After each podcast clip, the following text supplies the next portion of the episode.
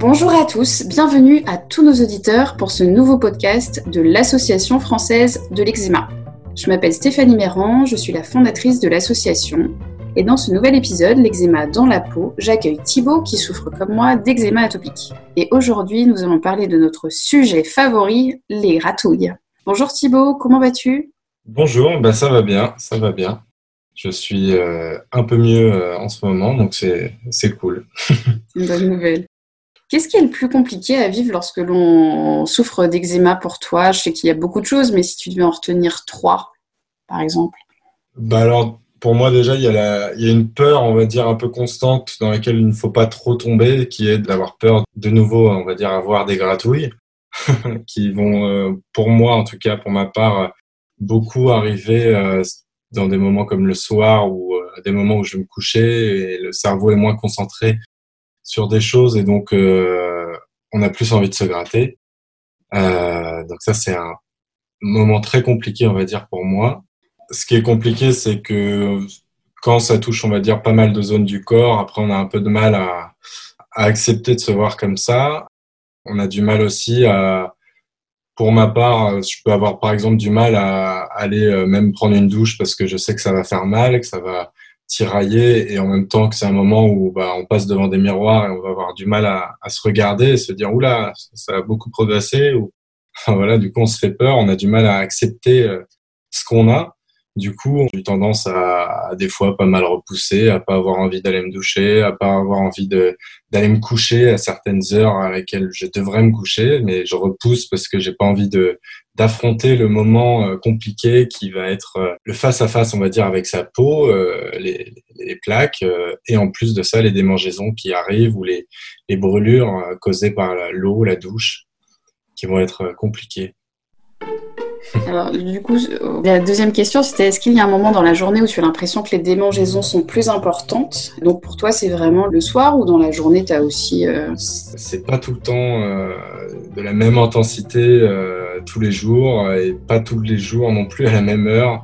On va dire que euh, en pleine nuit, quand mon cerveau est, on va dire, dans une phase où je suis un peu inconscient, je peux avoir beaucoup de démangeaisons qui vont être vraiment inconscientes et c'est là le matin que je vais vraiment me rendre compte des dégâts et me dire oula ça va pas du tout. Et là plus j'ai plus une sensation de brûlure qui va être compliquée et de rougeur qui va être compliquée à assumer.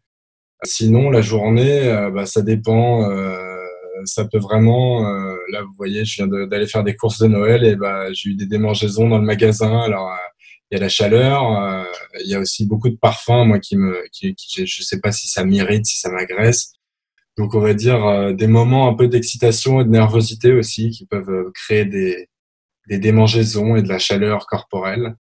Mais sinon, j'ai pas, on va dire, de, de période euh, précise. Ça peut arriver vraiment à, à n'importe quel moment.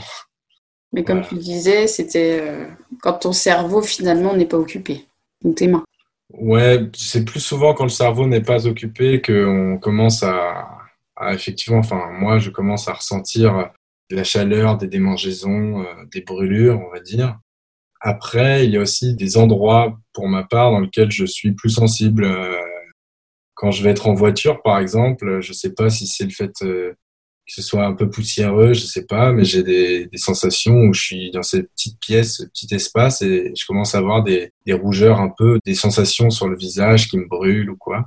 Ça, c'est plus pour la partie visage. Après, pour la partie corps, on va dire que bah, à partir du moment où il faut sortir de chez soi, faire des choses et être actif, bah, c'est un peu délicat et compliqué des fois parce que bah, effectivement on va devoir porter des vêtements, l'hiver on va devoir beaucoup se couvrir et bah on va avoir des frottements et il faut essayer de pas y penser. En même temps c'est compliqué euh, parce que on doit bosser, on doit faire des courses, on doit se déplacer et effectivement les frottements euh, qu'on peut avoir sont, peuvent être compliqués et donc les démangeaisons aussi.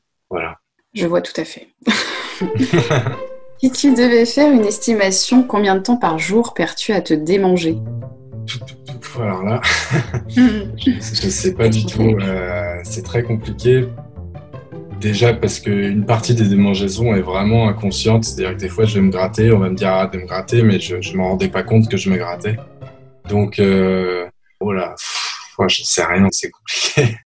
Est-ce que tu as l'impression de passer beaucoup de temps à le gratter? Je pense qu'il y a aussi beaucoup de formes d'eczéma. Moi, mon eczéma, il n'est pas de base basé sur d'énormes plaques de démangeaison, etc.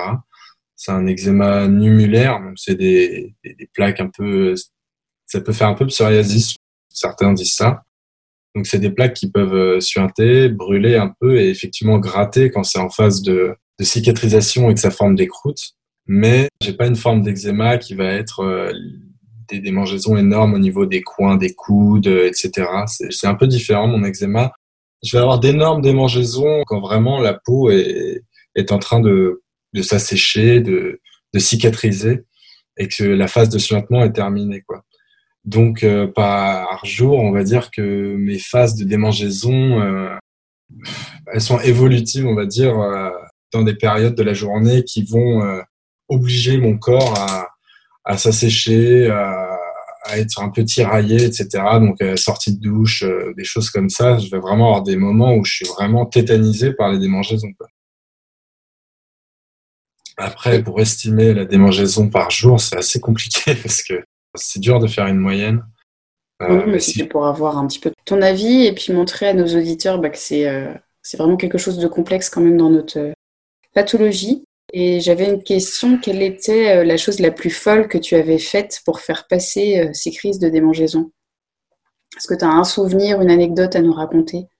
Déjà, on va dire, sans parler de démangeaison, pour mon eczéma, tout, voilà, pour mon eczéma, pendant le premier confinement, j'ai décidé de, d'essayer de tout stopper, de prendre sur moi et d'essayer de me dire que c'était possible avec ma tête de réussir à contrôler mon corps, mes démangeaisons et, et mon eczéma et d'essayer de le faire euh, partir entre guillemets. Donc j'ai décidé de tout arrêter. Euh, je fumais, j'ai arrêté de la cigarette, j'ai arrêté euh, pendant le premier confinement de boire de l'alcool, j'ai arrêté plein de choses en fait. les produits laitiers, le gluten. En fait, j'ai décidé de tout stopper en même temps, donc c'était très compliqué, donné qu'en plus de ça, j'étais confiné dans un appartement à, à, Paris, donc c'était super dur, mais je me suis dit, bon, bah, je vais être fort et je vais essayer d'y arriver. J'ai réussi à tout supprimer, sans en mettant plus rien à part du gel aloe vera, voilà. Mais c'est surtout le soleil qui m'a vachement guéri l'été euh, pour ma part. Donc, euh, pour stopper mes démangeaisons, euh, ça a été un combat, on va dire, entre de méditation, on va dire un peu. je sais pas, j'ai essayé de de me remettre un peu au sport et de me dire dans ma tête que c'était moi le plus fort. J'en sais rien, je, je, je sais pas comment dire. C'était ma seule technique, quoi, de me dire que je lâcherais pas et que je gagnerais, quoi. Tu vas pas essayer euh, le, froid, par exemple Si, ça m'arrive de sortir euh, tard, même la nuit, chez moi. Euh, là, en ce moment, des fois, ça m'arrive parce que je sais qu'il fait froid et qu'il fait frais et que du coup, bah, ça fait vachement de bien. moi, le frais sur le visage, sur le corps, etc., ça fait du bien. Ça m'est déjà arrivé, là, quand c'était très compliqué, de mettre un gant d'eau fraîche sur le visage, etc. Mais, mais sinon, j'ai pas eu trop de techniques. C'était soit le froid, soit le chaud finalement. Des fois, je, me soulageais en me mettant devant un feu de cheminée euh, très près. Euh. Donc, euh, c'était un peu les extrêmes, moi, qui me faisaient du bien. Mais effectivement, le froid me fait beaucoup plus de bien. Une douche froide fait beaucoup plus de bien qu'une douche chaude. Mais sinon, non, j'ai pas eu trop de technique. Ça a été vachement un duel psychologique et mental. Alors c'est vrai qu'à l'association, dans les conseils par rapport au froid, c'est vrai qu'il est possible de mettre par exemple sa crème hydratante toute la journée au frigidaire et quand on a cette crise euh, qui arrive, du coup euh, la crème est bien, bien froide. Il y en a même qui veulent l'été, euh, tu parlais de l'été, qui mettent leur pyjama dans le frigo toute la journée pour que bah voilà. Pour qu'après le corps soit tout au frais. Moi, mon, on va dire, ma préparation assez simple hein, que j'ai mis sur mon corps pour me faire du bien et qui m'a sûrement aidé en plus de mon épreuve un peu mentale et du soleil, l'été, tout ça, la mer qui m'a fait beaucoup de bien. C'était le gel aloe vera. Donc euh, effectivement, je mettais au frais et c'était effectivement bien frais quand j'en mettais sur la peau. Et donc ça faisait beaucoup de bien. Après, euh, j'ai pas de, effectivement, j'ai pas découvert encore de, de solutions miracles pour me faire du bien. Et c'est par phase. Il y a des moments où je vais avoir besoin de fraîcheur et des moments où je vais avoir besoin d'autres choses. Je sais pas pourquoi, mais euh, j'ai pas encore trouvé la chose idéale qui fait euh, du bien tout le temps, tout le temps, tout le temps. On teste beaucoup de choses. On a un peu son propre cobaye et effectivement le combat, enfin le combat, que ce soit un combat parce qu'après ça devient un peu compliqué si tous les jours on, essaie de se dire qu'on combat quelque chose. faudrait que ça devienne un, truc un peu plus normal de sa vie. Et c'est un peu compliqué de trouver euh, les choses parce que bah, des fois, on pense trouver quelque chose qui nous fait du bien, puis finalement, on a des retours euh, quelques semaines, mois plus tard, où finalement, ça nous fait plus beaucoup de bien et on se demande pourquoi. Et ça, je dirais que c'est la chose la plus compliquée pour les démangeaisons. Pour ma part, c'est que j'ai pas trop trouvé finalement ce qui me fait du bien euh, sur le long terme, sur ma peau. déjà, il y a une différence énorme entre le corps et le visage. Mon visage rejette tout en fait. C'est-à-dire que euh, toutes les crèmes euh, qu'on peut me mettre et qu'on peut me donner, euh, je les rejette immédiatement et là, ça me fait énormément de démangeaisons.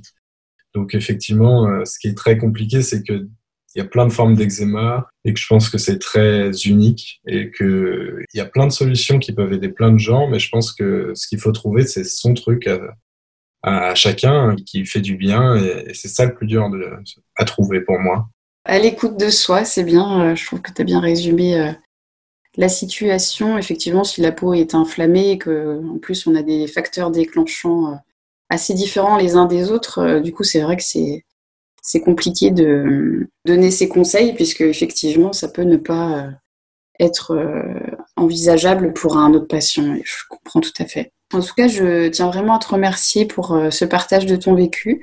Nous remercions également Galderma pour son soutien institutionnel pour la réalisation de ce podcast et je vous invite dès à présent à découvrir notre site internet associationexema.fr où vous retrouverez nos conseils pour se débarrasser de ces vilaines démangeaisons. À très vite pour un nouveau podcast.